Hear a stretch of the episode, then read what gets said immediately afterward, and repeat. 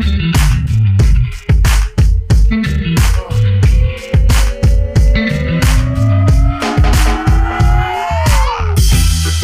Herzlich willkommen zum Podcast Therapie mal anders, der Podcast rund um das Thema Familie, Beziehung und Soziales. Mein Name ist Chris Fahr, ich bin Familientherapeut aus Greifswald und heute ist der Mike Wolf zu Gast. Er ist Pflegefachperson und Verwaltungsleiter bei dem Neubrandenburger Pflegedienst Wilma. Und wir sprechen über das Thema Alten- und Krankenpflege bzw. ein mögliches Pflegedesaster. Und jetzt geht's los. Du rufst mich an und fragst mich, wie es mir geht. Ich ruf dich an und ich frag dich, wie es dir geht. Hallo Mike, herzlich willkommen. Hallo Chris, schön, dass ich hier sein darf. Ja, ich freue mich total, dass du die Zeit nimmst. Und du bist ja aus meiner Sicht ein wahrer Experte, was Pflege angeht. Erzähl mal, was bedeutet für dich gute Pflege? Oh, das ist ja eine spannende Frage. Gut, wenn man nicht vorbereitet ist. ähm, gute Pflege, glaube ich, bedeutet für mich, dass man ähm, schaut, was für ein Bedürfnis der andere hat.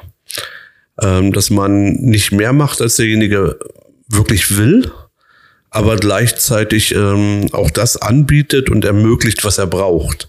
Und äh, dabei trotzdem die Grenzen der Selbstbestimmung immer wahrt. Also das, glaube ich, ist ganz entscheidend.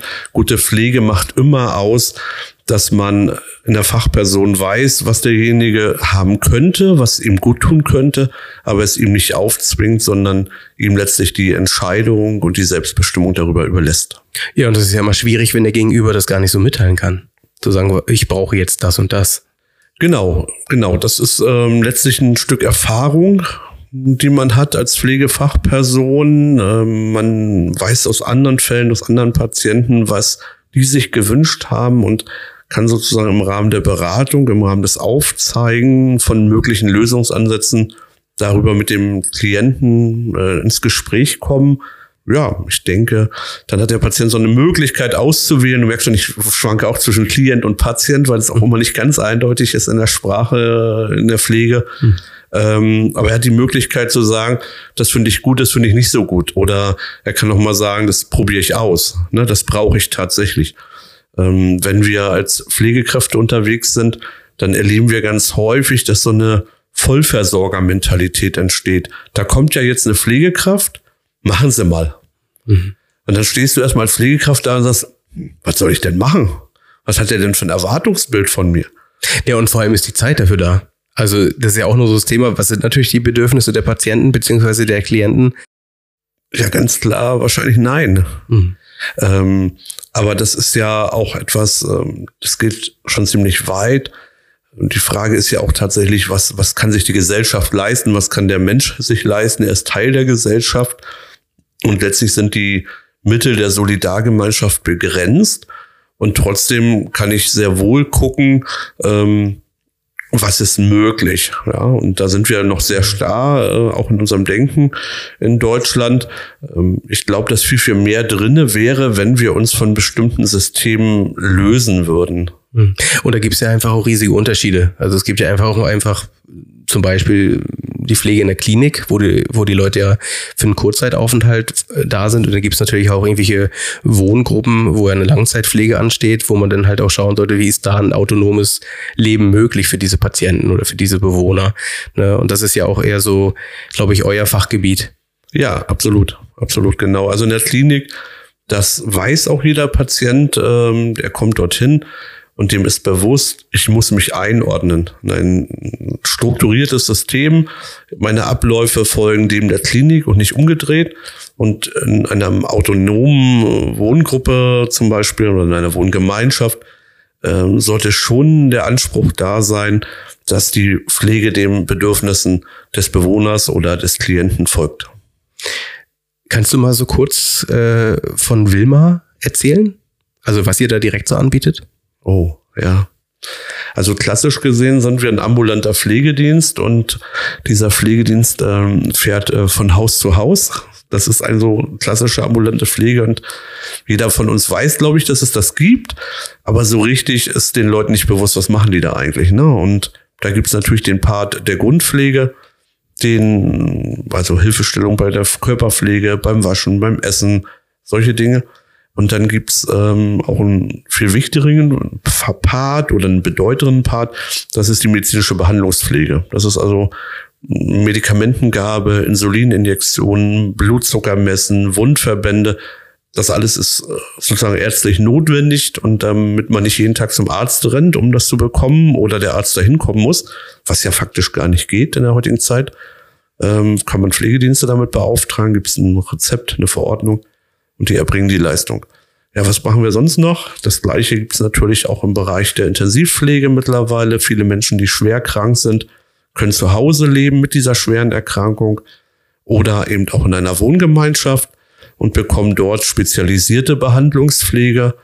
Ja, und ansonsten gibt es eben auch Wohngemeinschaften mittlerweile, ich sage mal als Ersatz fürs Pflegeheim oder als Pendant zum Pflegeheim, wo man normale somatische Pflege oder Pflege von Demenzkranken solche Dinge erleben kann. Ja. Ja, das, okay, das ist jetzt schon breit gefächert. Ne? Ähm, gehen wir mal zum Beispiel hin zu einer Wohngruppe. Ja, ist es denn wirklich so, dass diese Menschen dort wirklich autonom leben können? Tja, das ist eine richtig gute Frage. Von der Stelle getroffen. ähm, beziehungsweise was, das ist ja auch sehr individuell, was bedeutet autonom für mich? Na, dass sie jetzt natürlich, also es geht ja darum, was ist überhaupt noch selbstbestimmt möglich und können wir das irgendwie begleiten beziehungsweise bedienen? Weil die Sache ist ja einfach auch durch den Fach, Fachkräftemangel und sonstiges oder halt auch den Schlüssel, den es dort gibt, ist es überhaupt gewährleistet, dass es halt auch überhaupt die Zeit hergibt, sich auch persönlich mit den Bewohnern auseinanderzusetzen oder ist die Zeit eigentlich nur dafür da, das Nötigste zu machen? Na, also ich glaube, wenn man das mit einem klassischen Pflegeheim vergleicht, dann wird man schon feststellen, dass die Personalquote und auch die Zeit, die die Mitarbeiter haben, deutlich höher ist und ähm, damit deutlich mehr Selbstbestimmung drin ist. Aber eines ist auch klar, man muss sich die Frage aufwerfen, was kann ich mir tatsächlich leisten? Denn ähm, es gibt kein, kein pauschales Entgelt letztlich, das unterscheidet ja zum Pflegeheim und deswegen sind dort ja auch die Personalanteile pauschaliert und begrenzt, sondern ich vereinbare eben Leistungen, die ich als Patient haben will und insoweit kann ich schon sehr autonom sein. Ich kann in einer Wohngemeinschaft eben sagen, ich möchte morgens nicht gewaschen werden, dann ist das so. Wenn der Kunde schlichtweg gesagt das nicht einkauft, dann muss er das auch nicht bekommen. Ne? Viele kennen das aus dem Pflegeheim, da wird jeder jeden Morgen gewaschen und einmal die Woche geduscht oder zweimal die Woche geduscht oder wie auch immer. Da gibt es routinierte Abläufe. Das ist in der Wohngemeinschaft, äh, sollte jedenfalls so sein, nicht zwingend der Fall, sondern dort hängt es wirklich am individuellen Bedarf ab. Und das, was man an, an Pflege, an körperlicher Pflege bekommt, an Behandlungspflege bekommt, das sollte schon sehr individuell sein und das sollte auch der Autonomie desjenigen entsprechen. Was wird denn passieren, zum Beispiel, wenn der Patient sagt, ich will gar nicht gewaschen werden? Dann ist das so. Das würde akzeptiert werden. Ja, na klar. Ja. Also das, das ist, glaube ich, auch heute breiter Konsens, auch in der stationären Pflege, also im Pflegeheim, kann jeder Mensch darüber entscheiden, selbstbestimmt, was er möchte und was er nicht möchte. Mhm. Das ist ähm, unproblematisch. Der MDK würde sagen, das muss man dokumentieren, das schreibt man in die Doku.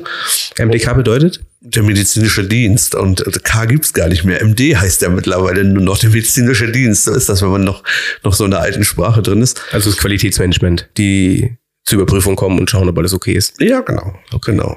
Ja, einfach mal, mal genau erklären. Ich frage einfach mal nach, weil das ja viele zum ersten Mal vielleicht hören. Ja, ist das genau. überhaupt. Korrekt. Ähm, was meinst du denn, welche Rahmenbedingungen benötigst denn, damit man eine gute Arbeit machen kann? Naja, das A und O ist die Finanzierung. Das ist ja letztlich so. Du hast es angesprochen, äh, es steht immer weniger Personal zur Verfügung. Ich würde das jetzt gar nicht auf Fachkräfte reduzieren. Ich würde grundsätzlich sagen, dass wir einen Personalmangel haben in, in der Welt, in Deutschland, im Gesundheitssystem. Und ähm, Personal ist ja schlichtweg die Ressource. Die Pflege ist ein Dienstleistungsbereich. Und wenn ich die helfenden Hände nicht habe, dann kommt man an Grenzen. Und äh, Personal gibt es aus zweierlei Gründen nicht. Das eine ist ganz klar die Entwicklung, die eine Gesellschaft mitmacht. Sie wird älter, sie hat weniger Kinder gehabt. Demzufolge steht irgendwann noch weniger Personal zur Verfügung. Wir nennen das demografischer Wandel. Der ereilt uns jetzt im Gesundheitswesen besonders stark. Besonders stark deshalb, weil wir sehr schlecht ähm, sagen können, die Maschine kann auch ohne Mitarbeiter laufen oder es gibt nur noch einen, der den Produktionsprozess kontrolliert. Wir sind eben am Menschen, wir arbeiten mit unseren Händen und ich glaube, jeder von uns kann sich vorstellen, wenn da so eine Maschine käme, ähm, ist das nicht das, was man sich unbedingt vorstellt, auch wenn es sicherlich gewisse Ansätze zur Entlastung äh, über Robotik und sowas gibt. Hast du da ein Beispiel? Ja, also ein Beispiel ist zum Beispiel, dass es ähm, ja, Roboter gibt, die Essen ausfahren. Mhm. Okay, aber jetzt nicht, dass jetzt äh, Pflege am Patienten stattfindet. Nee, nee, nicht direkt am Patienten, aber wir müssen ja feststellen, jeder, der in der Pflege arbeitet, weiß es, dass ich immer sogenannte Tätigkeiten mache, die nicht zu meinem Berufsbild ganz klassisch dazugehören, die sich aber aus dem Ablauf heraus mit ergeben. So, und da kann man natürlich in einer größeren Einrichtung, einem Krankenhaus oder Pflegeheim, durchaus über solche Hilfsmittel äh, auch eine Entlastung des Personals erreichen. Das ist ganz klar so. Aber grundsätzlich ist es eben so, wir brauchen eine hohe Anzahl an helfender Hände, an Menschen, die das machen. Und dann kommen wir in die Problematik, dass die bezahlt werden müssen. Und die steigenden Löhne ähm, sind auf der einen Seite etwas unheimlich Gutes, etwas ganz Wichtiges, weil sie endlich vielleicht auch die gesellschaftliche Wertschätzung ausdrücken, wenn man das über Geld kann. Das könnten wir in einem anderen Podcast herausfinden, weil das geht, glaube ich, sehr weit. Äh, die Frage, ob Wertschätzung etwas mit Geld tatsächlich zu tun hat. Ich habe da wirklich große Zweifel dran. Heißt nicht, dass ich nicht froh bin, dass mein Berufsstand äh, mittlerweile deutlich besser bezahlt wird. Ähm, aber das ist noch lange nicht die Wertschätzung, die ankommen muss. Und eigentlich führt äh, jede Kostensteigerung immer nur zur Arbeitsverdichtung und damit zu schlechteren Arbeitsbedingungen. Und das macht es dann auch wieder nicht einfacher, weil es muss irgendwie die Waage äh, miteinander sich halten. Und ähm, das ist eine Schwierigkeit. Und diese steigenden Kosten, das ist die andere Seite der Medaille, die belasten ja auch äh, ein System. Entweder die Krankenkasse, die Pflegekasse, den Sozialhilfeträger oder den Patienten selber. Und ähm, dann kommen wir an die Grenzen der Autonomie. Da, ja. da hat Autonomie seine Grenze, weil wenn mein Portemonnaie leer ist, dann geht es nicht. Ich habe da mal so ein schönes Beispiel. Ich kann mich erinnern, als ich, ich bin ja in der ehemaligen DDR aufgewachsen sozusagen, Kind gewesen. Und dann haben wir das erste Mal einen Ausflug nach Kiel gemacht. Dort haben, hat eine Tante gewohnt. In den Westen. In den Westen, genau. und ähm, dann waren wir im Supermarkt und vor mir an der Kasse stand ein älterer Herr. Ähm, das hätte mein Opa sein können. Und der konnte da sein Obst nicht bezahlen. Und das fand ich als Kind unheimlich befremdlich.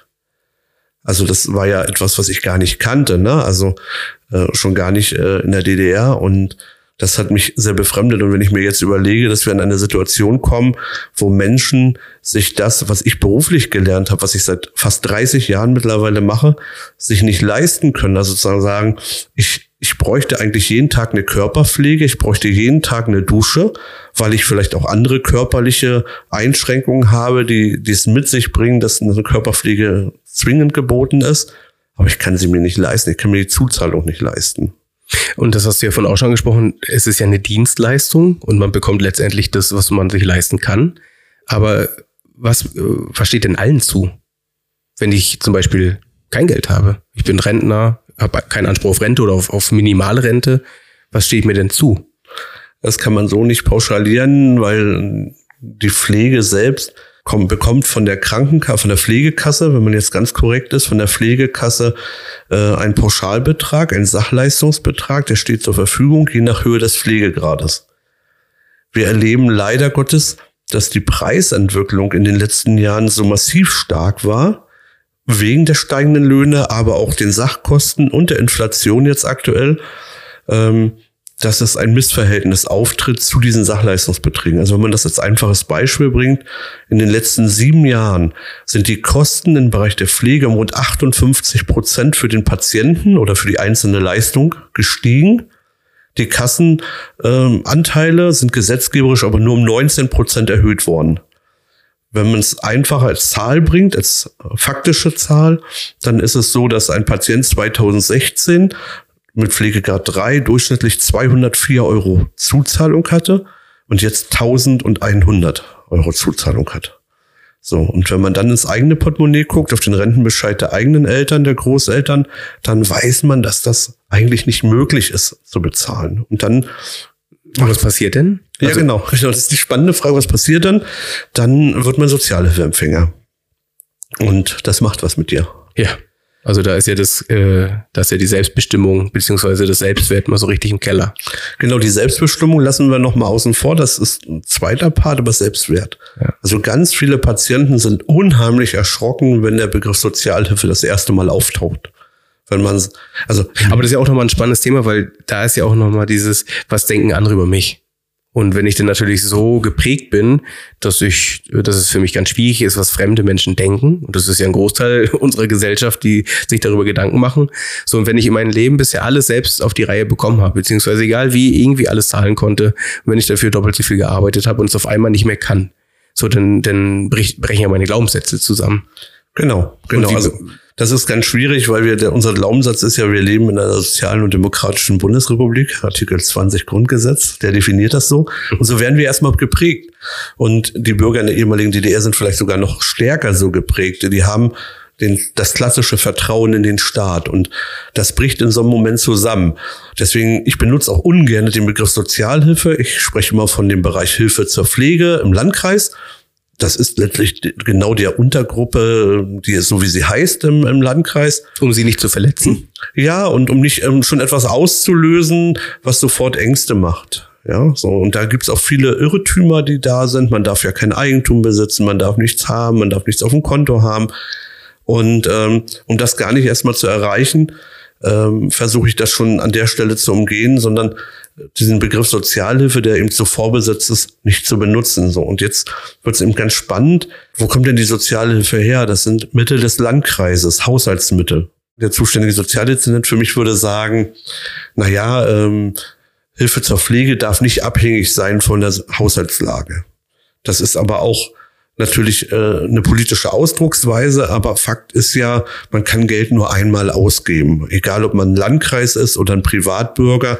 Und man muss ähm, schon auch schauen, ähm, steht das Geld dann zur Verfügung und welche Möglichkeiten habe ich. Und im Umkehrschluss mache ich, mache ich natürlich eine etwas stärkere Bedarfsprüfung. Ich schaue mir nochmal an, braucht derjenige das wirklich? Kann man die Leistung auch reduzieren? Und dann sind wir in der Selbstbestimmung.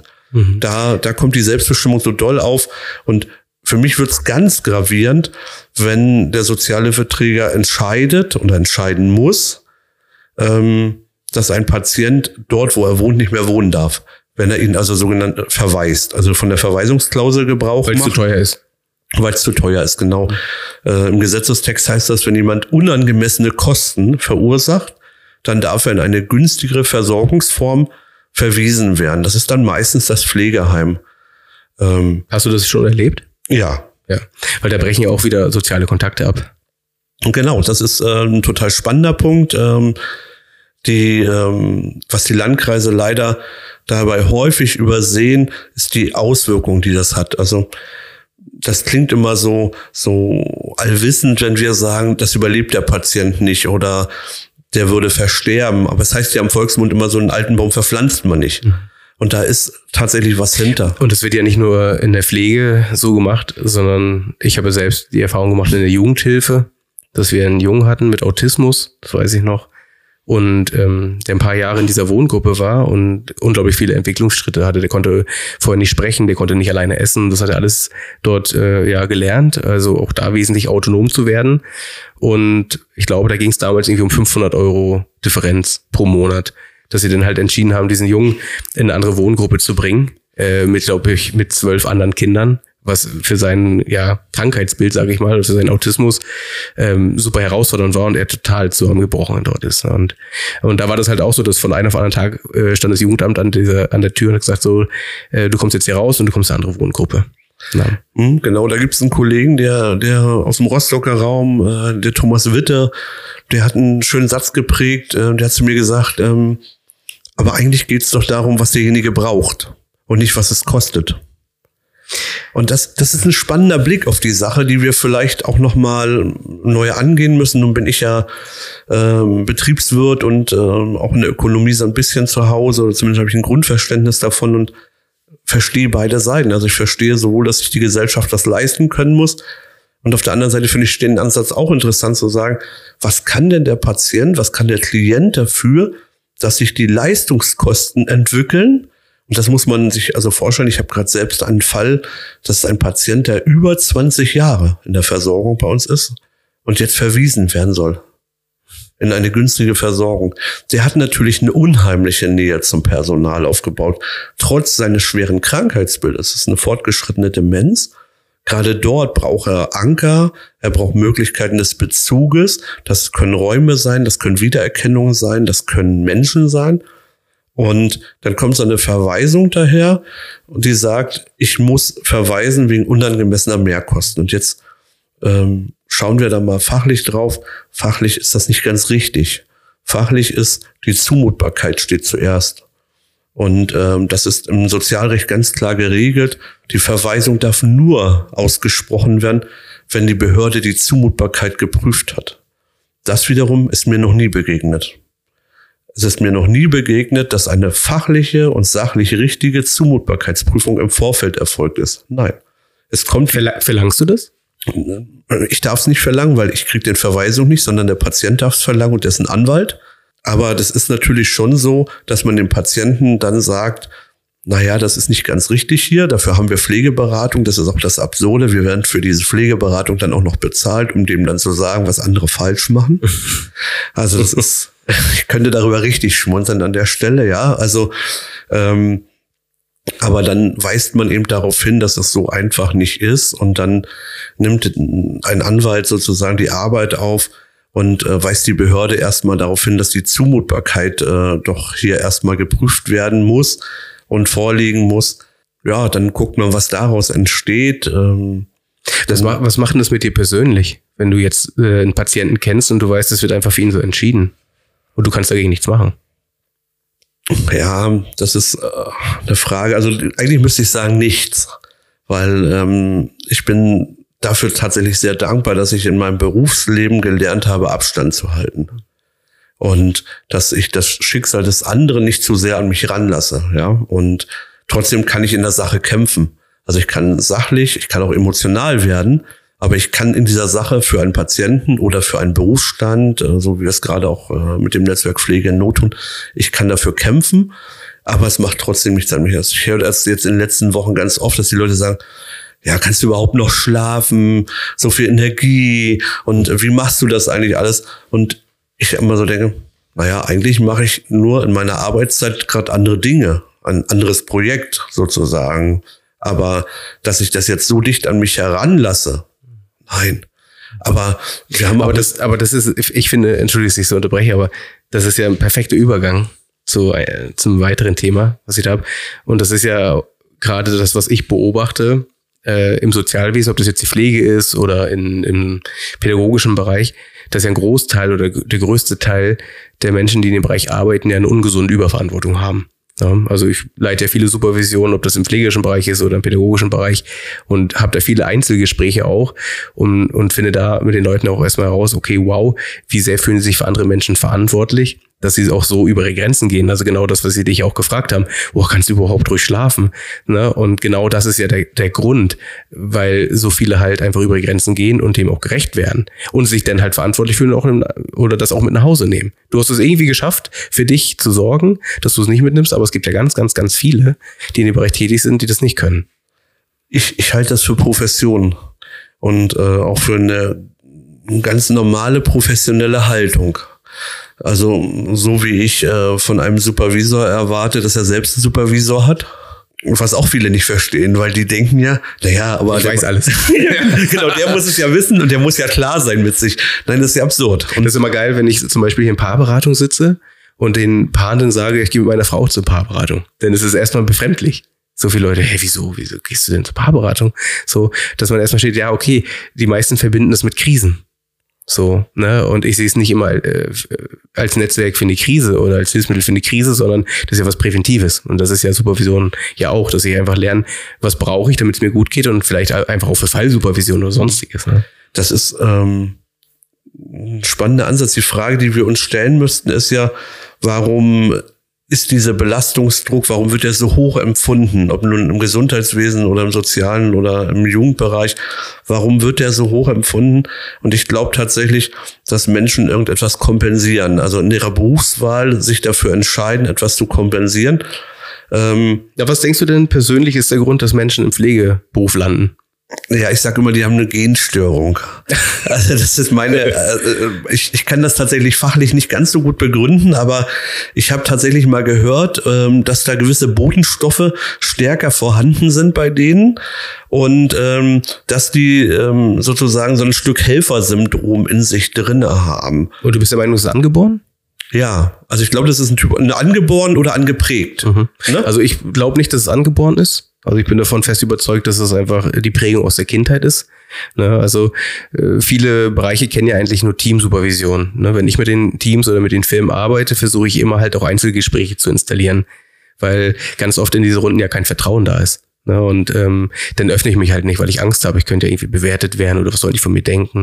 So und, und in diesen Einzelgesprächen kommt erstmal so ganz viel raus, was mussten die in ihrer Kindheit alles leisten. Und das ist ja die Studie, und ich habe da hunderte Einzelgespräche geführt wo einfach erkennbar ist, dass mindestens 80 bis 90 Prozent der Leute so viel in der Kindheit leisten mussten, was ungesund war für sie, dass sie das halt ähm, als ganz normal empfinden, sich verantwortlich zu fühlen, äh, für andere Menschen da zu sein. Es gibt auch einen Grund, warum ich hier sitze und diese Arbeit mache und ja. äh, ich musste auch viel in meiner Kindheit leisten und mir war das aber nicht bewusst. Ich habe mir das selbst immer verkauft als, oh, ich mache das gerne, mir fällt es, mir fällt es total leicht und habe überhaupt nicht verstanden, dass ich über meine Grenze gehe. Mhm. Also ich finde dann spannend die Frage, warum unterscheiden sich Krankenpflegekräfte von Altenpflegekräften? Das Was ist denn der Unterschied, den also du wahrnimmst? Wenn, wenn, wenn, ich bin, bin ja eigentlich Altenpflegekraft und ähm, wenn ich meiner Profession glaube, dann sind die eiskalt. also, und damit beschreibt äh, der Altenpfleger, dass ähm, Krankenschwestern eine andere Distanz lernen. Und ich glaube, das ist ein Teil der Ausbildung. Deswegen habe ich schon gesagt, ich bin dankbar, dass ich das von der Pike auf lernen konnte. Ich habe eine sehr, sehr gute Ausbildung genossen und da war das Thema Psychohygiene und Abstand halten, aber auch überhaupt so ein professionelles Rollenbild zu haben. Das A und O. Aber wir arbeiten ja mit Menschen. Und da ist es ja einfach, wenn ich natürlich da eiskalt bin, ist es natürlich für den Gegenüber immer super schwierig, weil ich gebe mich irgendwie hin und bin ja hilflos. Ja, ja, na klar. Aber das ist ja ein Stück Schutz, entsteht die Wirkung bei dem anderen ja auch so. Also, und da ist die Frage, ob das gesund ist. Ist das gesund für ein, ähm, ja, für die Beziehung zwischen Patient und Helfer? Ne, also das ist spannend, was du sagst mit der Altenpflege. Also ich habe auch äh, einige Einrichtungen in der Altenpflege betreut oder begleitet. Und ich muss leider sagen, dass das der Bereich ist, wo die ähm, Mitarbeitenden am wenigsten reflektiert waren. Also sie konnten gar nicht verstehen, warum das hier stattfindet, warum wir das machen. Das macht da eh keinen Sinn.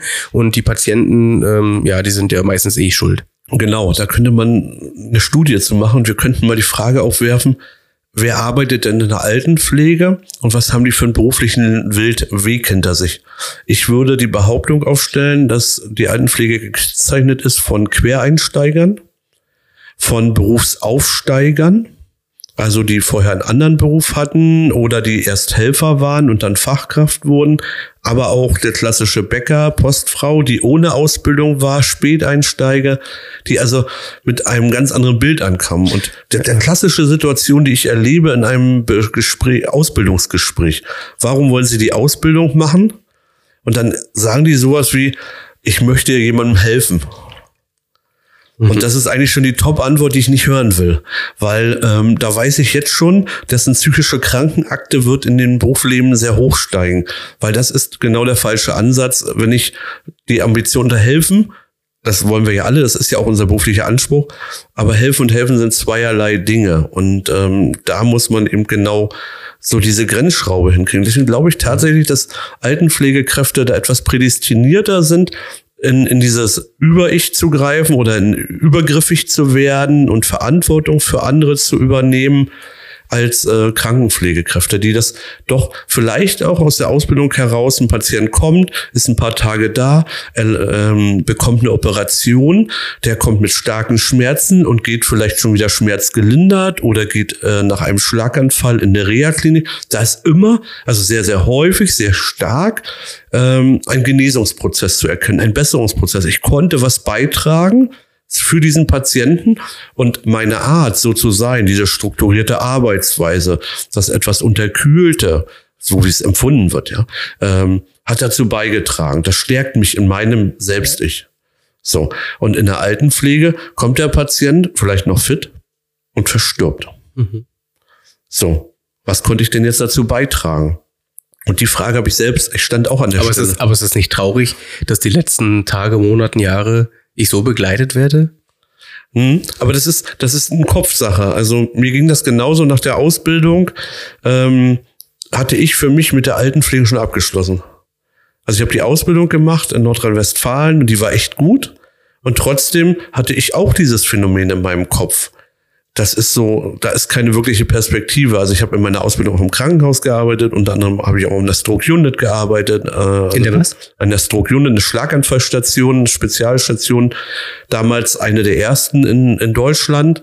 Da habe ich Fortschritt gesehen. Und im Altenheim habe ich immer nur aus meiner Perspektive Rückschritt gesehen. Und dann bin ich Also es ist demotivierend.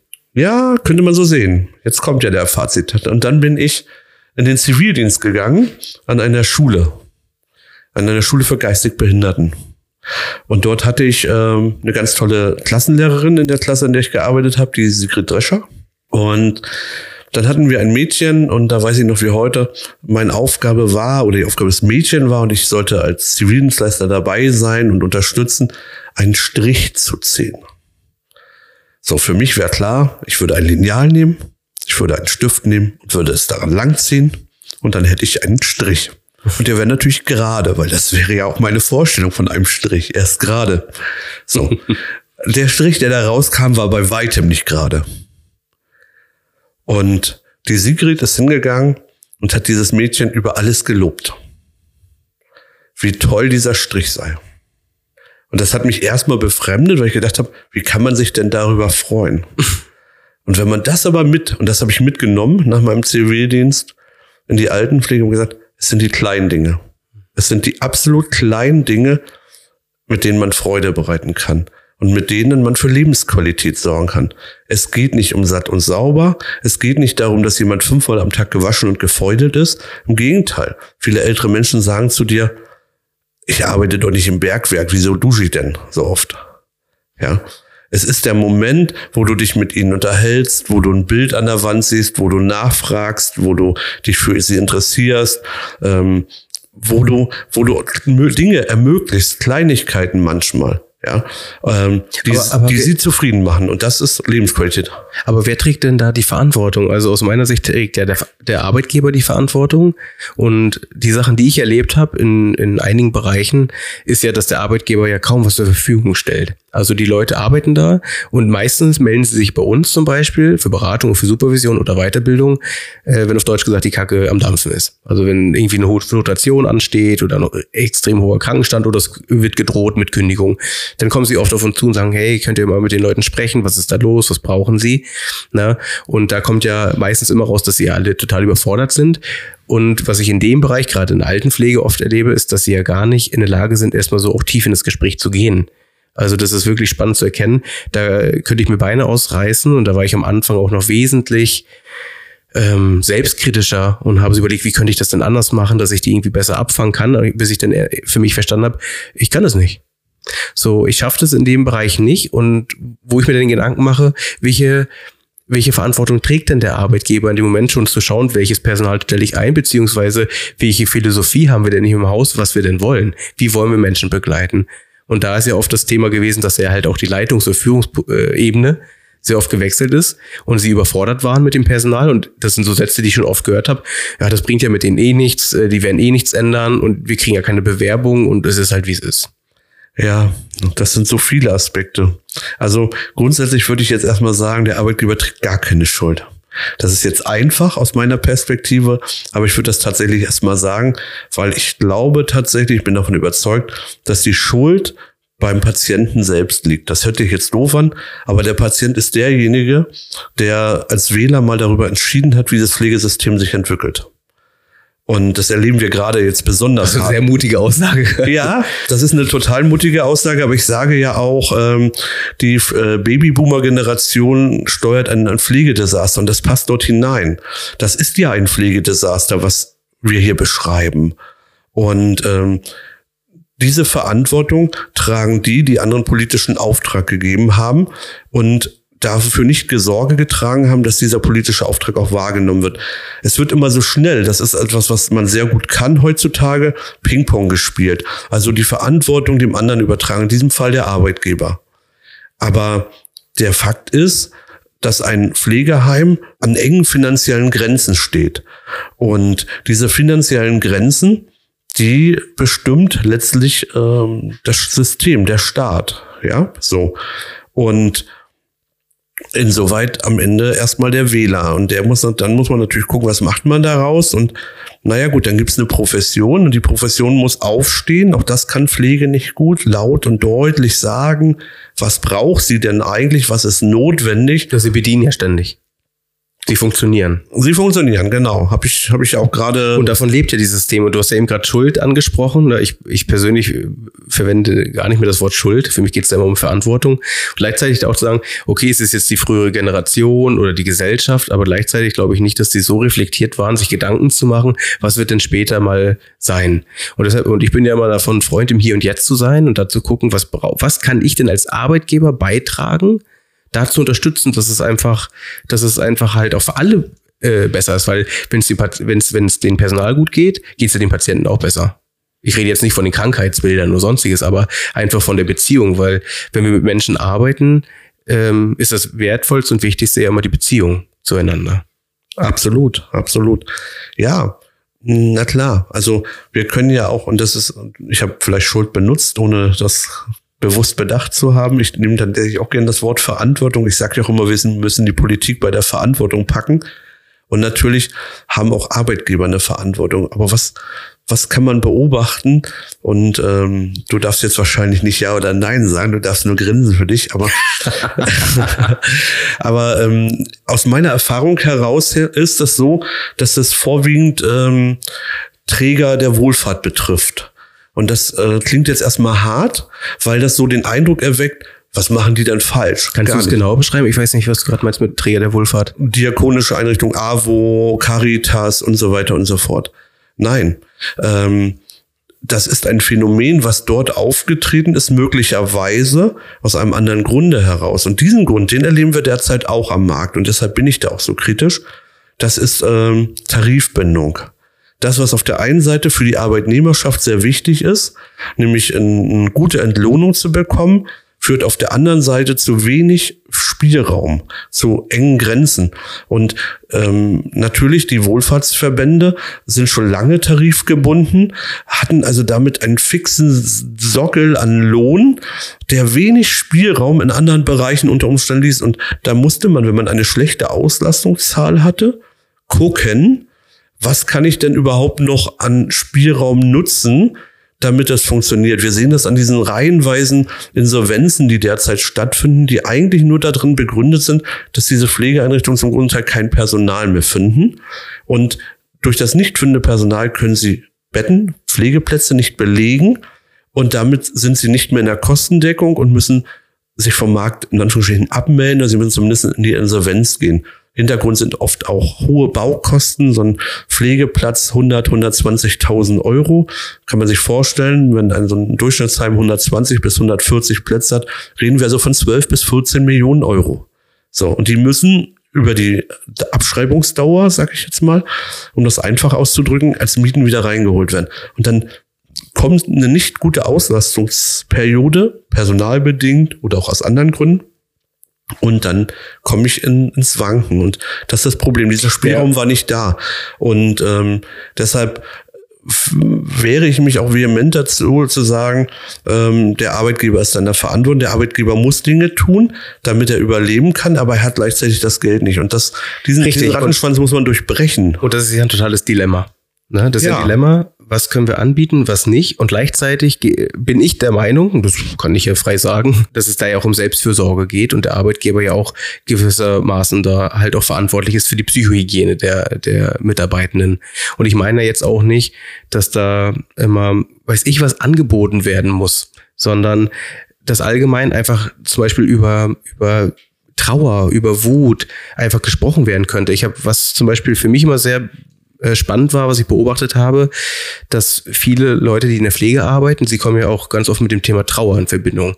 Ne, ob das jetzt ähm, Bewohner sind, die den Ehefrau, die Ehefrau oder Ehemann verloren haben oder keinen Kontakt mehr zu den Kindern haben oder halt auch Patienten versterben, dann sind wir ja immer mit ständiger Trauer in Kontakt.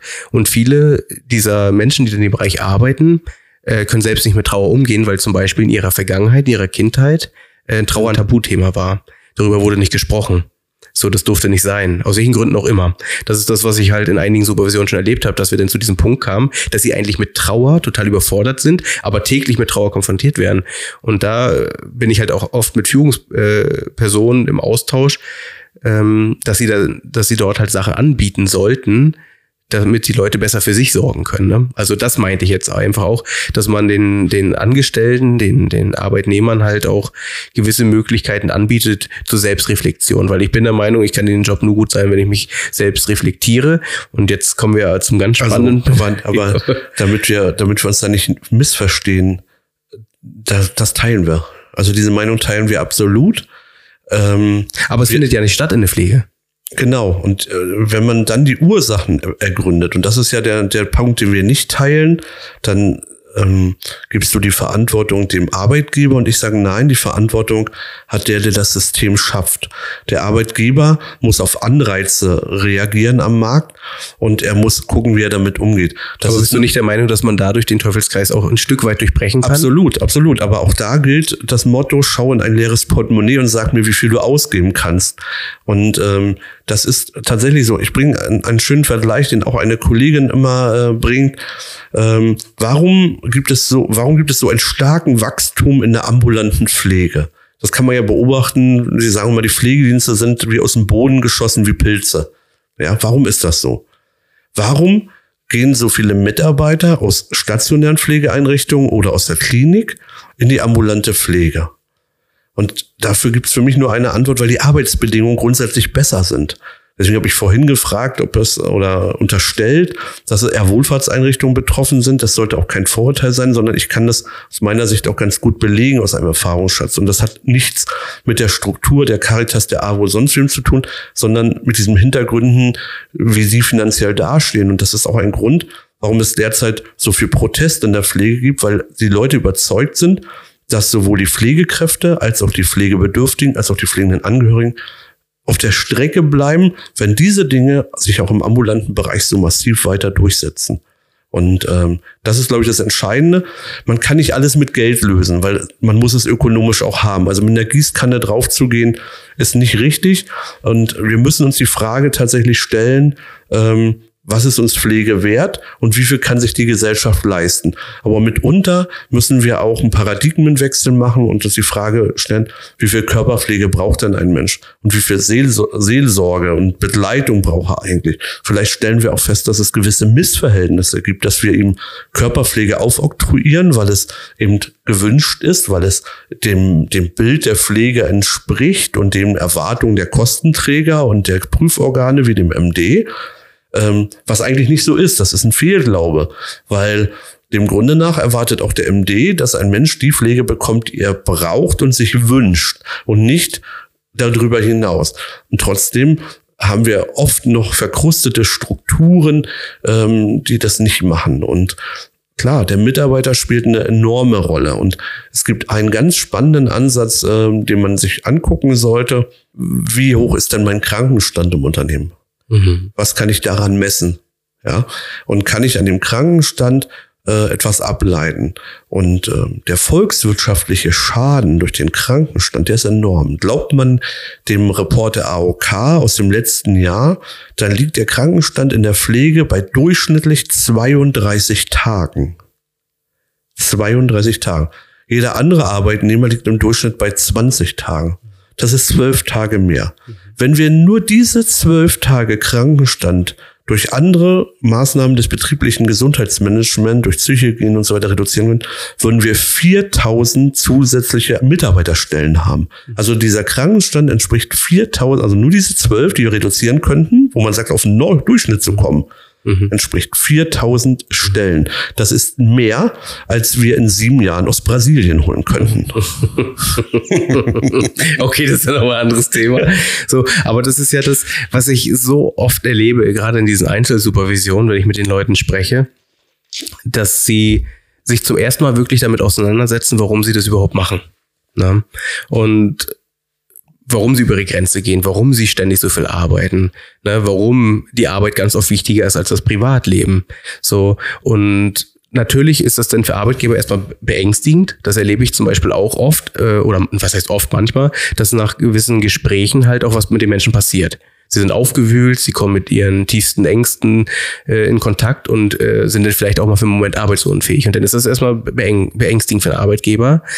Na, aber die Erfahrung, die ich da gesammelt habe, ist, wenn die Leute sich mehr mit sich auseinandersetzen, dass sie dann auch viel mehr Grenzen ziehen können und wesentlich besser für sich sorgen und somit halt auch attraktiver für den Arbeitgeber da sind, indem sie da auf Dauer, ich rede jetzt nicht von den nächsten Wochen oder Monaten, auf Dauer aber wesentlich stabiler im Unternehmen da sind, weil sie einfach Grenzen ziehen können. Na, und das ist ja auch einfach dieses Thema, ne, unterschiedliche Generationen. Ne, es gibt einfach die Generation, die alte Generation, so nenne ich es mal, die ständig gewohnt war, über Grenzen zu gehen. Und dann gibt es jetzt die junge Generation, die einfach auch ganz klar sagen, stopp, das lassen wir jetzt nicht mit uns machen und äh, ich gehe zum Arzt, lass mich krank schreiben. Ja. ja, das ist ein spannender Ansatz. Ich, ich würde jetzt eins propagieren und dafür werde ich Schelte bekommen. ähm, was würde denn passieren, wenn man die Lohnfortzahlung in Deutschland abschafft? Welche Auswirkung hätte das? Nur gravierende. also. Also erstmal könnt ihr meine Sachen nicht bezahlen, wenn ich kein Geld kriege. Das kommt drauf an. Du musst, es sei, wie viel du, musst du musst dein Einnahmen-Ausgabenproblem dann beseitigen. Mhm. So könnte ich ja mal ganz gravierend rangehen. Oder man könnte das ja vielleicht nicht ganz so hart ausdrücken. Viele Selbstständige kennen das, die haben eine Krankenversicherung, die erst nach sechs Wochen ansetzt. Und ähm, darüber müssen wir ernsthaft in Deutschland nachdenken, weil ich tatsächlich glaube, bei all deinen Wertvorstellungen, die, die ähm, mir auch wichtig sind, dass es auch eine hohe Missbrauchsziffer gibt. Und ähm, das ist aber auch, auch, in der, auch in der, in der heutigen Generation, die, die jetzt nachrückt, ähm, keine Klarheit darüber besteht, was ist denn Leistungsfähigkeit, was ist denn wirklich Krankheit. Aber müsste ich was missbrauchen, wenn es mir gut geht? Ja. Also ich bin der Meinung, dass ja. die meisten einfach, äh, ich, ist ein spannendes Thema zu sagen, missbrauche ich das jetzt, weil ich einfach nicht mehr kann und ich natürlich aus der aus den vergangenen Jahrzehnten gewohnt bin, dass es einfach nicht stattfindet, dass die Leute sich einfach so krank schreiben lassen, weil sie gehen mit Fieber arbeiten. Das höre ich sehr oft, gerade von der ehemaligen DDR-Generation, die dort aufgewachsen sind, ähm, dass sie da halt einfach gelernt haben, durchzuziehen und das machen die jungen Leute nicht mehr und das ist ja auch ein Stück weit gesund. Das können wir erst in 50, 60 Jahren messen, ob die nicht vielleicht tatsächlich früher am Ende sterben, weil äh, sie keine Kohärenz aufgebaut haben. Also das würde ich so tatsächlich nicht unterschreiben. Ich glaube, dass ähm, okay, aber du bist es ja auch gewohnt, dass unsere Wohlstandsgesellschaft ein Schmarotzertum aufgewachsen ist. Das ist jetzt sehr sehr boshaft ausgedrückt, aber ähm, es fehlt mir auch dort an der Reflexion von dessen, was kann ich leisten, was muss ich leisten. Und das heißt nicht ähm, über jede Form von Grenzen zu gehen. Ja, aber ähm, wenn ich jetzt zum Beispiel mich einem Sportler unterhalte, der sagt mir ganz klar, ähm, da geht noch mehr, mhm. da geht noch eine Millisekunde, da kann ich noch mal schneller sein.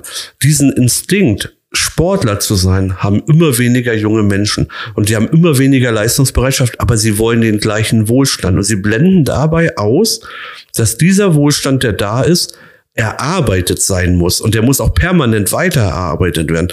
Deshalb ist das tatsächlich meine Beobachtung, dass es nicht so geht. Äh, trotzdem finde ich den, den Ansatz spannend zu sagen, wann muss man Grenzen setzen, ja. Und ich bin auch in dem einen oder anderen Forum im Internet in der Pflege unterwegs und das ist wirklich so, es gibt so Foren, da muss ich sofort wieder abschalten.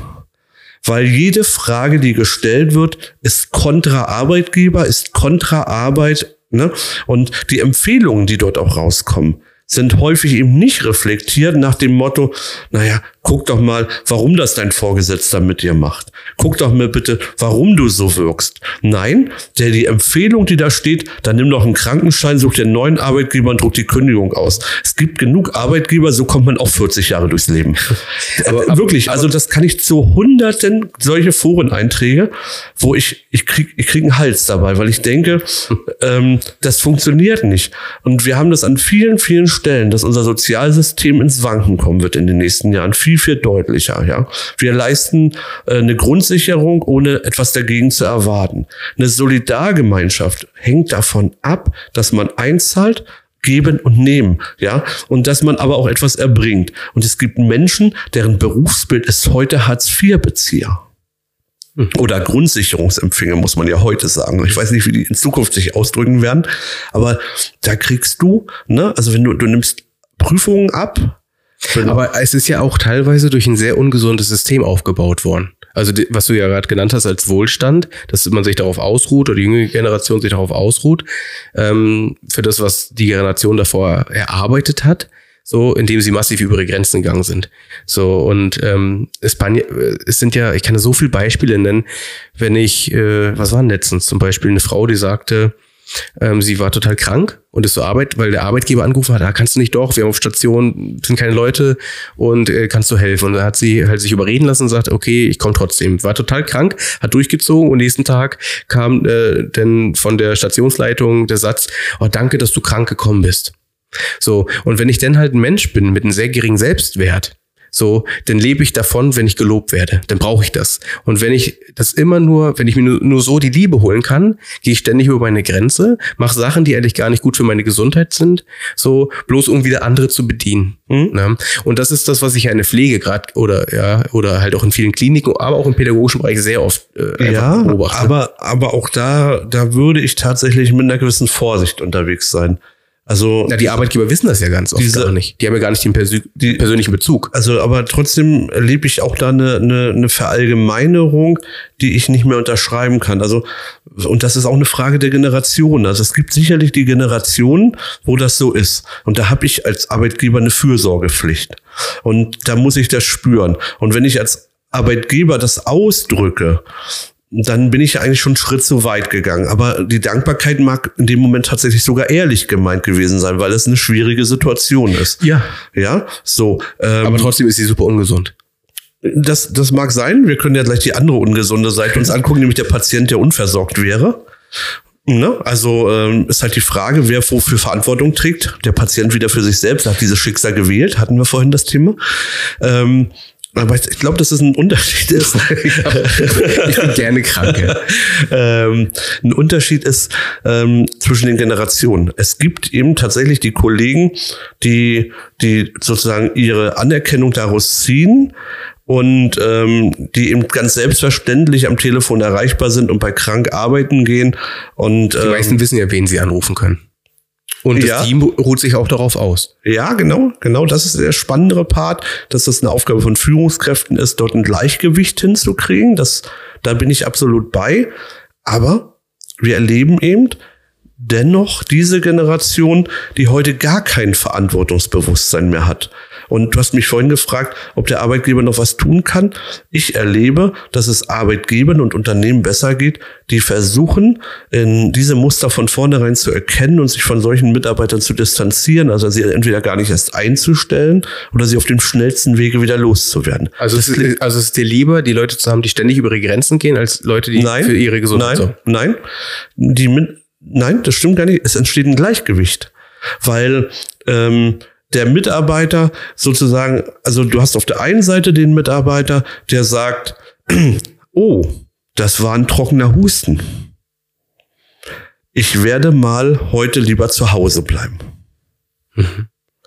Ja, so. Und den siehst du mittags am Strand. Mhm. Und dann hast du den anderen Kollegen, der die elfte Schicht hinter sich hat und für diesen Kollegen die zwölfte übernimmt. Ja. Weil er ist ja erreichbar. Mhm. Er muss nicht mal krank sein. Er ist einfach in seinem eigentlichen Frei erreichbar und sagt, ich mach das. Mhm. So. Und dann. Und natürlich habe ich da eine Verantwortung, auch meinem Team gegenüber, eine soziale Verantwortung. Und da ähm, ist es besser, man trennt sich von A, mhm. um, aber, aber um solchen glaube, Missbrauch zu mhm. schützen. Das ist Missbrauch. auf jeden Fall, Fakt. Ähm, auch wenn ich der Meinung bin, was bedeutet krank? Ist es vielleicht, dient es zur Genesung, dass ich dann halt einfach am Strand liege und einfach da wieder Energie schöpfen kann? Das ist ja auch noch in den Köp Köpfen so drin. Wenn ich krank bin, bin ich bettliegerig und muss zu Hause sein, darf nicht mal einkaufen gehen. So. Da können wir, können wir ganz einfach ansetzen. Als Arbeitgeber gucke ich mir den sozialrechtlichen Begriff von krank an. Hm. Und den entscheidet nicht der Arbeitnehmer, sondern der Arzt. Mhm. Und das ist ja das, was sehr einfach geworden ist. Das kann man beobachten. Warum ist die Krankenstatistik in 2022 so besonders hoch? Es ist halt einfacher, zu einem Telefonhörer zu greifen, anzurufen und die mhm. Arzthelferin sagt schon, ach, ich höre, Sie sind erkältet, wir schicken den Krankenschein mhm. zu. Also, okay, das sind ja auch so Corona-bedingte Maßnahmen, die, die Ja, kamen. ja, aber die, aber die, die haben auf diese Generation ja erheblichen Auswirkungen. Ne? einfacher. was meinst du, wie häufig wir heute Krankenscheine aus dem Internet bekommen von einem Arzt aus London? Mhm. Sozialrechtlich zulässig. Ja, ja. Ich, ich bin mir ziemlich sicher, dass es äh, Missbrauch gibt. In dem Fall definitiv. Aber ich bin der Meinung auch, dass trotzdem der Großteil in dem System einfach davon gelebt hat, dass Menschen über ihre Grenzen ständig gegangen sind. So, und deswegen äh, wird dieses System aus meiner Sicht auch nicht lange durchhalten, so wie es ist mit der, mit dem System, mit dem wir halt äh, ja, arbeiten und leben. Was denkst du denn, wann, wann wird das System zusammenbrechen? Also wird zusammenbrechen. Ja, ja, da brauchen wir gar nicht. Also du hast ja die Frage schon gut gestellt. Wann wird zusammenbrechen? Das ist ja auch eine meiner Thesen. Ich sage, wir müssen nicht mehr darüber reden, ob der Pflegekollaps kommt und der Kollaps des Gesundheitssystems, sondern wir müssen nur noch darüber reden, wann er kommt und können wir ihn kontrolliert abfedern oder nicht. Ja, so. Und sicherlich ist so ganz einfach keine Zeitenwende darzustellen, aber wenn man das mal an Zahlen ausmacht, wir haben einen so starken Zuwachs an Patienten, die bedürftig werden, die Hilfe brauchen, die Babyboomer, die sozusagen in die Rente gehen. Ähm, das werden bis 2030 allein in Mecklenburg-Vorpommern 24.000 sein. Bis 2040 wird das Exponential steigen, bis 2050 nochmal. Das ist der, das sind die beiden großen Zehnerblöcke die ähm, zu einem erheblichen ähm, Zunahme führen. Und gleichzeitig gehen ja auch die Menschen, die pflegen, in Rente. Ja, nun können wir ganz beruhigt sein. Die, die du eben beschrieben hast, die sich ausnutzen lassen, sind die, die bis 85 arbeiten werden. das ist faktisch so. Ja. Ja, die werden im Nebenerwerb weitermachen und die Gesetzgeber hat ja alles dafür getan, dass die auch weiterarbeiten gehen. Man darf ja jetzt neben der Rente Vollerwerb haben. Ja, also das ist nicht ganz unbedacht, dass der Gesetzgeber das tut. Der weiß, dass es da diese ne, Menschen gibt, die ähm, das tun und die werden noch lange die Stange aufrechterhalten. Aber ich denke, in kurz vor meinem Renteneintritt könnte das sein. Also irgendwann in Mitte der 40er, also gut 15, 20 Jahre von jetzt aus gesehen, ähm, wird es, äh, wird der Kollaps nicht mehr aufzuhalten sein, gar nicht mehr aufzuhalten sein. Und bis dahin wird es aber auch schon massive Einschränkungen für Patienten geben, ganz massive Einschränkungen. Wir haben äh, möchte so ein Beispiel bringen, was mir wirklich auch nochmal Kopfzerbrechen bereitet hat.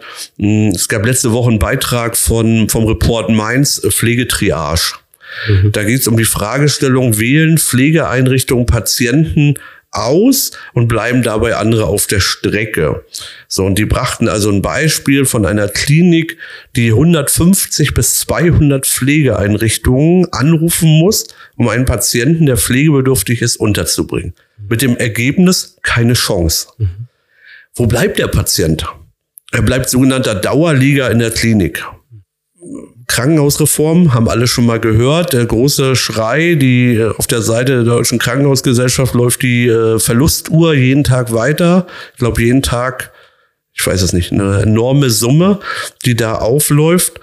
Was passiert denn da? Aber und jetzt, und jetzt muss man sehen, das Gesundheitssystem hat welche Aufgabe? Welche Aufgabe das Gesundheitssystem?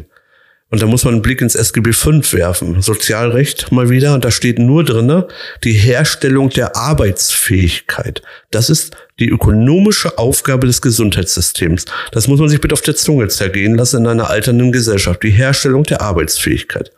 So, und jetzt werfen wir mal einen Blick in andere Länder. Jetzt gucken wir mal nach England, wo du wo deine Operation ökonomisch betrachtet wird, wo also die Entscheidung einer Behandlung danach erfolgt, welchen ökonomischen Wert du noch hast. Und dann bekommst du eben mit 65, also mit Renteneintritt, keine Hüftoperation mehr, es sei denn, du bist privat zusatzversichert.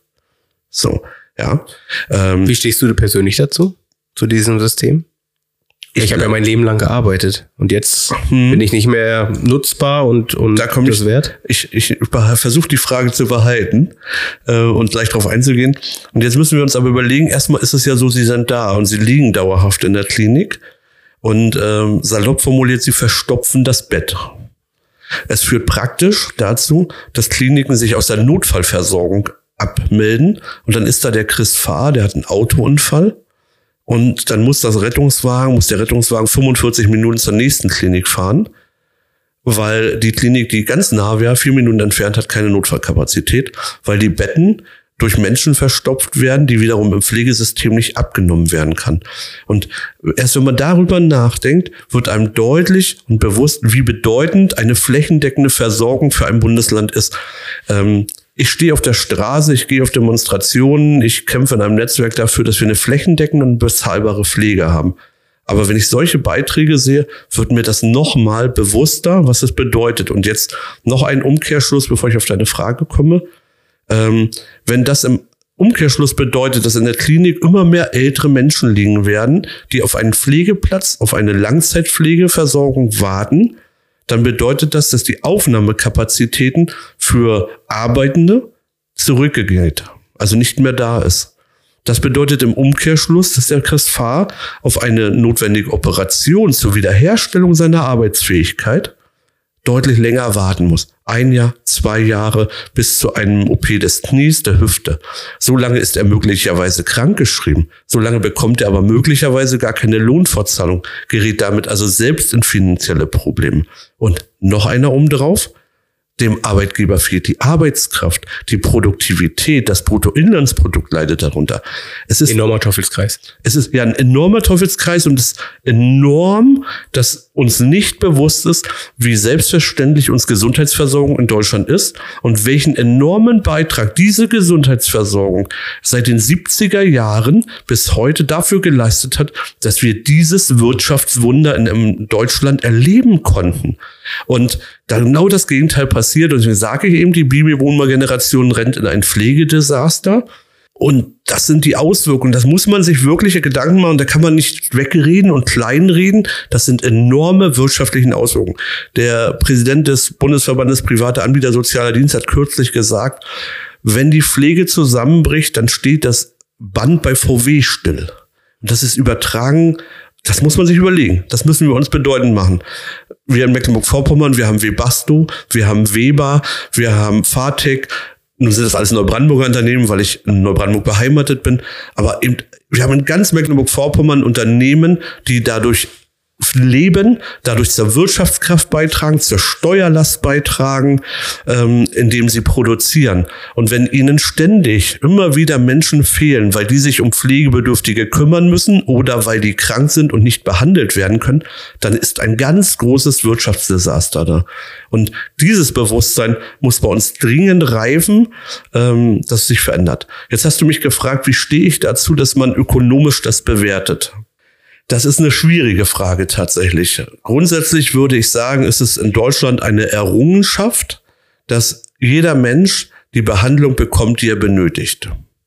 Und gleichwohl ähm, sprechen wir häufig von Missbrauch im Gesundheitssystem. Missbrauch in dem Sinne, dass man die Frage aufwerfen muss, muss einem 80-jährigen bettligen Patienten noch eine neue Hüfte eingepflanzt werden? Ist das notwendig?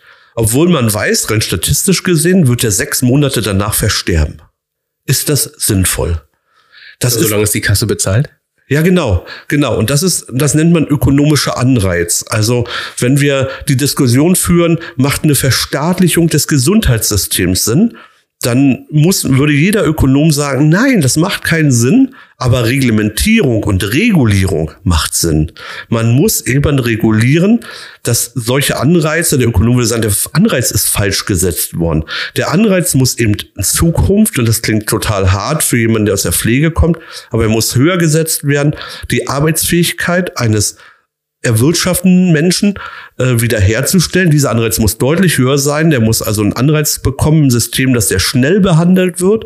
Und wir müssen Anreize, die eher missbräuchlich sind, und da reden wir noch nicht über das, was braucht jemand wirklich an dringender Behandlung, weil soweit möchte ich nicht gehen, eine Triage äh, in der Behandlung einen zu empfehlen, sondern ich, ich meine, dass man ökonomisch immer gucken muss, dass die, die sozusagen dazu beitragen, dass es den anderen noch einigermaßen gut geht, auch eine zügige Behandlung bekommen. Und jeder erlebt das heute. Gucken wir mal, wie viel Hausärzte in den Ruhestand gehen, wie viel Fachärzte in den Ruhestand gehen und was das für eine Auswirkung bereits hat. Aber bist du, bist du der Meinung, dass dieses ähm, Gesundheitssystem, was wir haben, dieses sehr gute, sag ich mal, in ein paar Jahren nicht mehr vorhanden sein wird und auch erstmal nicht wiederkommen wird? Weil es ist ja jetzt schon so, dass teilweise man keine Facharzttermine kriegt, dass man da 20 Stunden wartet, bis man rankommt ähm, und dann teilweise auch noch sehr unzufrieden ist mit der Leistung, weil auch die, man einfach mitbekommt, die Ärzte sind einfach absolut überfordert. Man kann das politisch beantworten. Ich hoffe es nicht. Du hoffst es. Aber, aber das bei mir, äh, also was ich jetzt durch dieses Gespräch, was bei mir so ankommt, ist eigentlich, dass das ganze Gesundheitssystem ziemlich am Arsch ist. Das Gesundheitssystem hat mega viele Herausforderungen. Das ist definitiv so und die muss man angehen. Ich sage ganz klar, ohne Pflegereform keine Krankenhausreform und das wird vermutlich auch die ambulante Versorgung durch Ärzte betreffen und so weiter und so fort.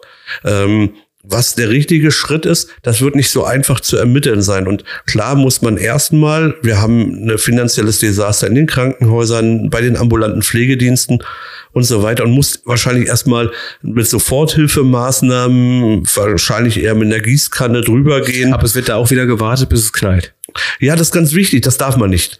Was zusammengebrochen ist, das kriegt man nicht wieder hoch. Das ist definitiv äh, so. Dafür sind die Kollateralschäden und die Auswirkungen zu groß. Aber ist die Alternative da aus deiner Sicht? Wissen die Leute, dass es zusammenbrechen wird? Und, oder ist es so, wir haben noch gar keinen Plan, wie es weitergehen soll? Ja, genau. Aber das eine schließt das andere nicht aus. Also das ist ja genau das Spannende, das beides trifft genau zu. Ähm, ich bin davon überzeugt, äh, dass wir nicht ganz von Idioten regiert werden, auch wenn andere Parteien das manchmal behaupten, ähm, sondern dass man durchaus in der Lage ist einzuschätzen, wie, wie herausfordernd diese Zeiten sind und wie viele Dinge ineinander hängen. Und ich erwarte auch gar nicht von jedem einzelnen Politiker und auch nicht von jedem einzelnen Ministerium, dass er jede Stellschraube äh, im Blick hat und aber, durchschaut. Aber ich frage mich, wie das, ich frage mich, wie das möglich sein soll, wenn so viele Leute in Rente gehen. Jetzt. Und das wird ja passieren einfach. Und es sind ja, es kommen ja viel weniger Kinder nach, die dann später auch als Pflegeleute arbeiten könnten oder als Pflegefachpersonal. Ähm, wo will man dieses ganze Pflegepersonal herbekommen? Also wie kann ich das so gestalten, dass die Leute gerne diesen Job machen? Also die Frage möchte ich gar nicht erstmal beantworten. Die schieben wir drei Sekunden auf. Also zuerst die Frage, können wir es uns ökonomisch leisten? diese Leute zu versorgen, weil das ist der entscheidende Knackpunkt. Wir brauchen kein Personal zu beschaffen und wir brauchen auch kein Personal zu zeugen. Ähm, wenn wir, naja, das klingt jetzt ein bisschen bekloppert. Also wir könnten ja sagen, wenn wir uns jetzt beeilen, dann haben wir in, in 15 Jahren zumindest die ersten Hilfskräfte und in 18 Jahren die Fachkräfte. Also wir könnten ja durchaus noch äh, dem Kollaps entgegenwirken. Jetzt aber schnell. Äh, möglicherweise, ne? So. Ähm, deine Spermaspende für die Pflege oder sowas könnte der neueste Aufruf dann sein. ähm, Nein, wir müssen zunächst fragen, kann sich eine Gesellschaft es ökonomisch leisten und was kann sie sich leisten? Und da muss Gesundheitsversorgung und Pflege umgedacht werden. Machen wir uns nichts vor, wenn man heute in die Arztpraxis kommt, wer sitzt da und wie viele Menschen sitzen da auch, weil sie auch den Doktor nochmal sehen wollen. Mhm ja, ähm, weil sie mit dem Doktor nochmal darüber reden wollen. Wir sehen in anderen Ländern Systeme, die ähnlich sind dem, was wir in der DDR haben, hatten das polyklinische System oder auch eine, eine speziell ausgebildete Krankenschwester, Nurse-System, ähm, die sozusagen, die entscheidet, wer überhaupt zum Arzt durchkommt ja, und die in der Lage ist, ein Rezept auszustellen. Da sind schon Dinge auf dem Weg. Ne? Auch heute können bereits Pflegefachkräfte Hilfsmittel verordnen. Werden, machen sie aber viele gar nicht, weil sie entweder da drin nicht eingewiesen sind oder weil es als Aufwand sehen. Sie sehen es nicht als ihre professionelle Rolle an. Mhm. Also wir müssen sehr wohl fragen, was braucht man ökonomisch? Herr Lauterbach, den ich tatsächlich äh, für einen Experten halte. Ich glaube tatsächlich, der Mann hat Ahnung von den Zusammenhängen. Das Einzige, was er vernachlässigt und was der größte Fehler ist, ist es, die Basis nicht mitzunehmen. Also den Experten an der Basis nicht die Einflussnahme zu geben, die ihnen zusteht. Er ignoriert Verbände und Experten und das ist nicht ja, gerade gut. Fakt, Fakt ist ja einfach, dass gerade die Krankenschwestern und Krankenpflege oftmals mehr Bescheid wissen als der Arzt. Ja, genau. So, und das genau. ist das, was ja in Kliniken eh fast genau. immer der Fall ist, aber die Verantwortung liegt meistens bei den Ärzten. Ja, genau. Das ist, das ist auch nicht, nicht schlimm. Ne? Also einer muss die Verantwortung tragen und viele Pflegekräfte tun sich in der Rolle ja auch wohlfühlen, dass ein anderer die Verantwortung für das Ganze hat. Aber wir waren kurz bei Herrn Lauterbach. Ich glaube, dass die Einschätzungen gut sind und auch der Weg der Krankenhausreform nicht der verkehrteste ist. Aber den Blick auf die Kollateralschäden zu behalten. Welches Krankenhaus muss was können? Wie viel Zeit kann man einem Patienten zumuten? Ja, es gibt Kollegen, die sagen, ähm, vielleicht muss das gesamte Rettungssystem sich verändern und es gibt nur nur noch wenige Rettungswagen und viel mehr Hubschrauber, weil wir mit Hubschraubern viel schneller Patienten in Spezialkliniken bringen können. Und dann gibt es eben nur noch mit MV, in Klammern auf, äh, ist eine Ausnahme, aber nur noch ein Unistandort in jedem Bundesland. Ja, äh, oder meinetwegen in einem großen Bundesland wie Nordrhein-Westfalen 2. Ich weiß gar nicht, wie viel die haben, aber so als beispielhaft. Das macht ja Herr Lauterbach. Diesen Weg geht er. Ähm, und das geht aber nur im Einklang mit der Überlegung, wie kann ambulante Versorgung aussehen. Muss, muss ein Patient, der eine OP hat, vorher in das 200 Kilometer entfernte Krankenhaus fahren zur Blutentnahme. Aber der Hausarzt ist auch nicht mehr vor Ort. Oder kann das ein Pflegedienst machen, eine ausgebildete Nurse, die irgendwo einen, einen Arbeitsplatz hat und wo die Leute nur hinkommen, um eine Blutentnahme zu machen, EKG zu schreiben. Die Daten werden an ein medizinisches Zentrum überleitet und ausgewertet. Das kann KI vielleicht auch bald lösen. Ja? Künstliche Intelligenz. Ja, genau. Ne, da könnte man drüber nachdenken. Ich bringe da so ein Beispiel, das hat mir sehr gut gefallen. Wie ist das denn auf Bohrinseln? Das sind ja Plattformen, die sind offshore, die sind mitten im Wasser und auch dort kann ja ein Mensch einen Schlaganfall, einen Herzinfarkt, eine schwere Erkrankung plötzlich erleiden und braucht jetzt Hilfe. So. Und die nächste Möglichkeit der Versorgung ist dann mal eben zwei Stunden entfernt. Also was haben die auf so kleinen Bohrinseln? Die haben dort eine gut ausgebildete Krankenschwester, die haben dort eine halbe Intensivstation auf Deutsch gesagt.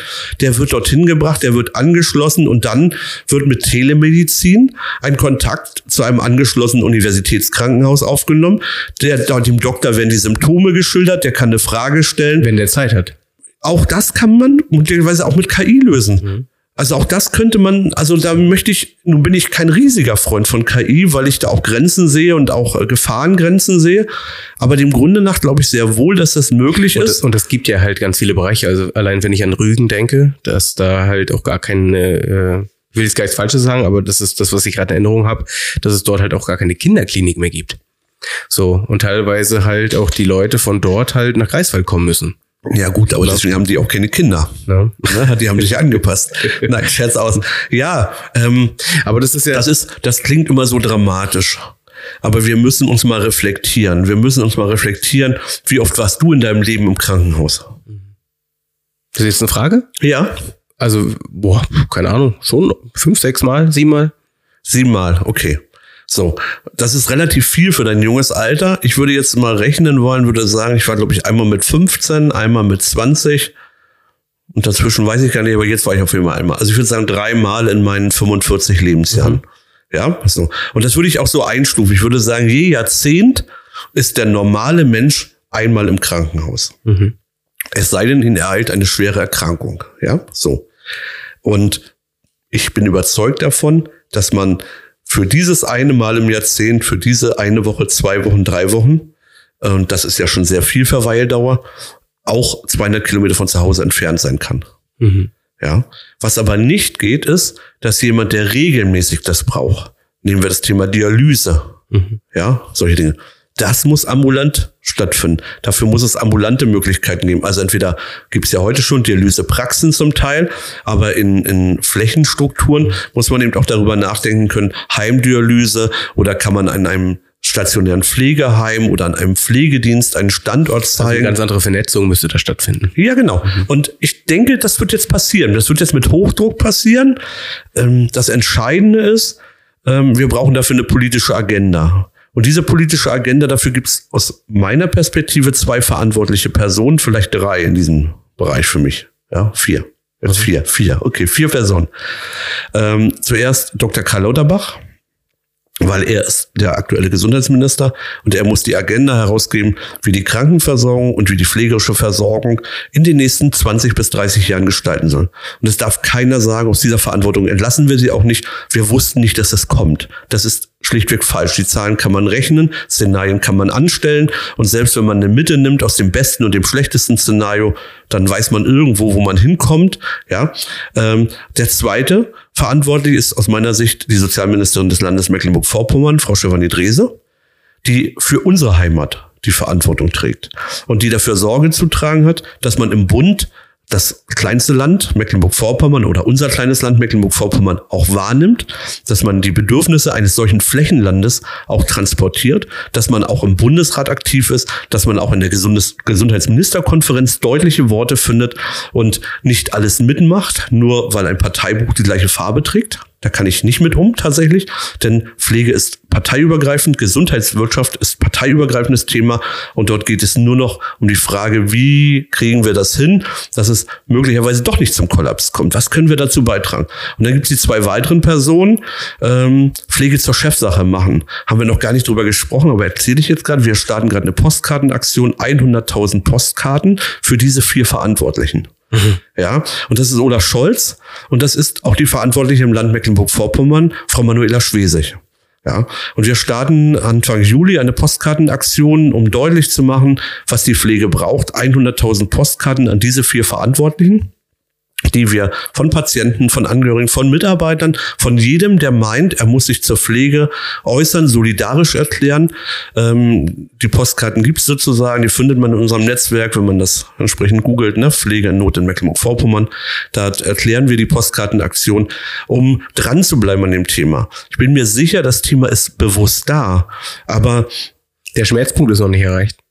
Ach, Obwohl er da ist. Ich würde gar nicht so weit gehen, dass der Schmerzpunkt nicht da ist. Es gibt immer viele Barrieren, die da sind. Und dafür habe ich auch großes Verständnis. Und ich glaube auch, dass man solche Druckfelder, wie wir sie erzeugen, auch ein bisschen braucht, damit äh, man eine Rechtfertigung hat und so weiter. Also insoweit ähm, ich habe das äh, am 12. Juni auf der Demonstration in Schwerin sehr deutlich gesagt. Frau Ministerin Drese hat unser Zutrauen, sie hat unser Vertrauen.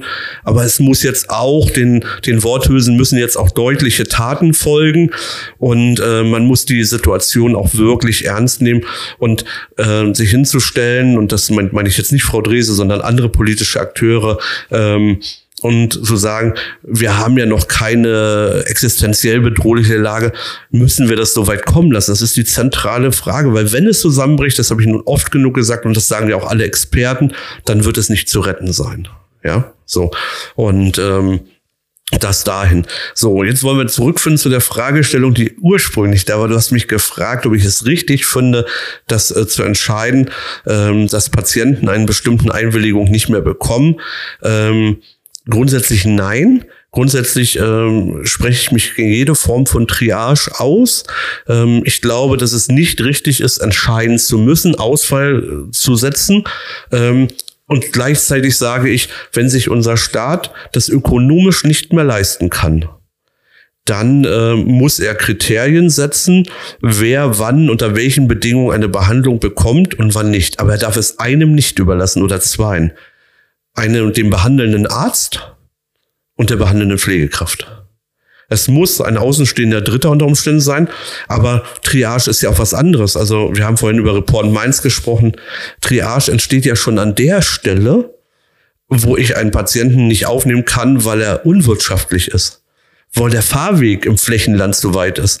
Guck dich, wir sind hier in Greifswald, guck dich in, um die Gemeinden in Greifswald. Es gibt genug Pflegedienste, die mir sagen, da können wir nicht mehr hinfahren für die lebensnotwendige Insulininjektion. Das machen wir nicht. Ja, weil es sich rechnet. ja, es rechnet sich nicht, es, es bringt mein Unternehmen in ein wirtschaftliches Desaster. Und ähm, das darf auch nicht sein. Auch da muss es Lösungen für geben. Ich bin auch zuversichtlich, dass es möglich ist. Ähm, wir haben da im Land eine Arbeitsgemeinschaft Vergütung ins Leben gerufen, um die Themen überhaupt erstmal zu transportieren. Weil das ist auch etwas, Pflege glaubt auch immer, die anderen wüssten alle Themen.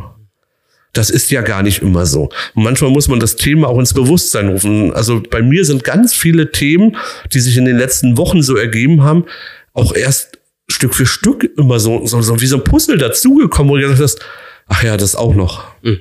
Ja, also. Nächste Überraschung ja, das ist so ein Blickwinkel, den man erstmal hat. Und wenn man sich dann auseinandersetzt und dann Informationen bekommt und äh, darüber nachdenkt und dann Statistiken sich anguckt, dann merkt man, wie das doch alles ein Teufelskreislauf ist und wie der doch dann miteinander zusammenhängt. Ja, wow. viele, viele Themen. Und ich glaube, wir könnten hier 200 Themen aufmachen, worüber wir ewig weitersprechen könnten. Aber ich glaube, für heute reicht's. Viel Input, viel Wissen.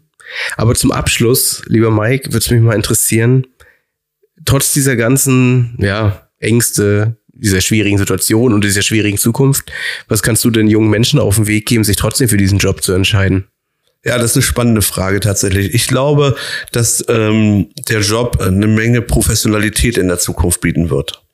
Also, äh, dass Menschen durchaus eine Heimat finden können, die fernab von satt und sauber ist. Ich glaube, das ist etwas, was wir sehr häufig mit Pflege verbinden, satt und sauber. Ich denke, wir werden eine ambulantisierte spezielle Behandlungspflege viel stärker erleben. Medizinische Vor- und Nachbereitung von Operationen, Wundversorgung, das wird stärker in den Fokus kommen. Das, was aus den Kliniken raus muss, damit Platz für andere ist, wird stärker im ambulanten Bereich stattfinden. Und das kann wiederum auch ein sehr attraktives Berufsfeld tatsächlich. Weil man mehr Verantwortung auch hat. Weil man mehr Verantwortung hat, weil man vielleicht aber auch nicht so nah am Menschen ist. Also manche, viele haben tatsächlich, ne, ich habe das unterkühlt genannt heute, viele haben tatsächlich das Bedürfnis, sich auf Dinge zu konzentrieren. Und eine Wunde ist dann eben ein Sachgegenstand, da kann ich viel Kompetenz in eine Sache hineinpacken und dann bin ich Wundfachkraft. Und ähm, da hat der Gesetzgeber ja auch einiges auf den Weg gebracht. Das wird in Zukunft ja auch so sein, dass man Wundfachkräfte braucht. Deswegen bringe ich das als Beispiel glaube, da ist schon eine Menge Potenzial drinne. Und gleichzeitig glaube ich auch, dass wir für diejenigen, die sich in der medizinischen Seite gar nicht so sicher fühlen, auch im Bereich der Hilfsberufe, Pflegehelfer, auch ein Zukunftsbild haben werden, wo man deutlich näher am Menschen ist und wo man äh, vielleicht auch nicht so viel Nebentätigkeiten hat und we etwas weniger Verantwortung. Durch die klarere Trennung wird das passieren. Wir haben derzeit noch ein sehr vermischtes Bild. Und ähm, das äh, macht für den Helfer, denn die übernehmen zum Beispiel ungerne Verantwortung, äh, zumindest in dem Segment, ähm, macht das das Berufsbild auch attraktiver. Ja, und last but not least ähm, das Einkommen. Das muss man einfach mal sagen, ja. Also äh, Pflege wird gebraucht werden, Pflege ist zukunftssicher, ist konjunktursicher und Pflege bietet die besten Einkommenschancen, die man haben kann. Also ein gelernter Pflegehelfer liegt heute im Land Mecklenburg-Vorpommern bei durchschnittlich 16,11 Euro Stundenlohn. 16,11 Euro. Das habe ich in meiner besten Zeit als Fachkraft nicht verdient. Im Tarifsystem, als Tarifangestellter. Ja, also das ist schon was, natürlich Inflation und so weiter wissen wir alle, aber es ist schon ähm, eine durchaus deutlich bessere Bezahlung, auch die Fachkräfte, ne, die heute aktuell bei 21,78 Euro Stundenlohn liegen. Da kann jetzt keiner mehr sagen, dass wir Lohndumping in diesem Land betreiben oder dass jemand schlecht bezahlt wird. Das ist faktisch nicht der Fall. Insoweit aus, aus dieser Perspektive ähm, kann man ähm, den zuraten. Und vielleicht ist das sogar das Klientel, in Anführungsstrichen, also die neuen Berufskollegen sind es vielleicht die, die eher wegen dem Geld sind, die nicht so missbräuchlich unterwegs sind und sich nicht so vom Arbeitgeber missbrauchen lassen, sondern eher eine Grenze setzen. Das und gleichzeitig halt auch Arbeitgeber finden, die halt auch gewisse Angebote schaffen. Das wäre das i-Tüpfelchen obendrauf. Mehr verdienen und noch weniger leisten. okay, vielen Dank, Mike, für deine Zeit und für diesen spannenden Einblick in dein Leben, deine Arbeitswelt und einfach in, auch in diese ganzen, ja, in dieses ganze Wissen. Ja, vielen Dank für deine Zeit. Ja, sehr gerne. Vielen Dank auch. Das war's für heute mit Therapie mal anders, der Podcast rund um das Thema Familie, Beziehung und Soziales. Wenn auch ihr Themenvorschläge habt oder interessante Personen kennt, die ihr gerne mal hören würdet, freue ich mich über euer Feedback. Ich danke euch fürs Zuhören und hoffe, ihr hattet eine gute Zeit. Für weitere Infos und Angebote unserer Paarberatung und Supervision schaut einfach auf unserer Website vorbei www.gifus.de. Bis bald und ich wünsche euch eine gute Zeit.